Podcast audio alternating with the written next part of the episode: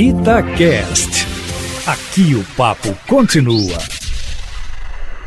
Olha, Aline, essa ação que se refere o presidente Jair Bolsonaro vem do ano passado e estava com o ministro Edson Fachin, que a liberou nesta semana para que o Tribunal Superior Eleitoral desse prosseguimento ao julgamento com placar de três votos a dois pela cassação da chapa, faltando votar ainda o presidente Roberto Barroso e o ministro Alexandre Moraes, o mesmo que relata o processo das fake news. A acusação é de que nas eleições de 2018, uma página com o nome, abre aspas, Mulheres Unidas contra Bolsonaro, fecha aspas, foi invadida e os invasores mudaram a frase para abre aspas, mulheres com Bolsonaro 17, fecha aspas. O assunto poderia ter morrido aí, até porque a invasão durou 24 horas, mas ocorre que o então candidato Bolsonaro foi num outro perfil e compartilhou uma imagem da página invadida com o um comentário abre aspas. Obrigado pela consideração mulheres de todo o Brasil, fecha aspas. As duas ações foram ajuizadas no TSE pela Rede Sustentabilidade e pelo PSOL,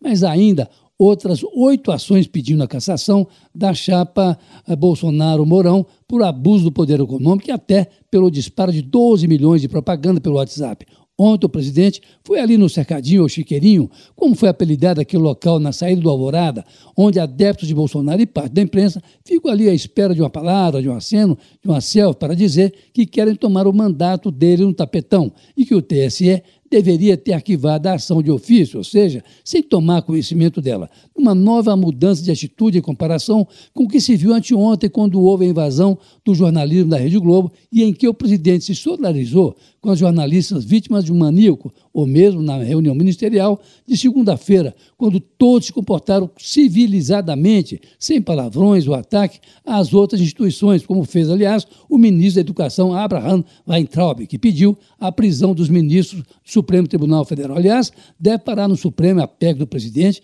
que dá ao ministro da Educação poderes para nomear reitores temporários nas universidades e institutos federais por inconstitucionalidade o que ajuda a explicar por que o presidente Bolsonaro está recorrendo aí ao Centrão e deu ao genro de Silvio Santos o Ministério das Comunicações. Aliás, um amigo de Rodrigo Maia, o presidente da Câmara, de onde se pode imaginar que o presidente está se preparando cuidadosamente, pelo menos, nessa relação com o Congresso, para novos embates ou para aprovação de seus muitos projetos, vários deles derrotados ou engavetados por Rodrigo Maia, entre eles os cerca de 20 pedidos de impeachment. Bom, em suma, Bolsonaro, a despeito dessas derrapadas, dessas trombadas com o judiciário, está formando uma base, quem sabe, sólida no Congresso Aline e Júnior Moreira.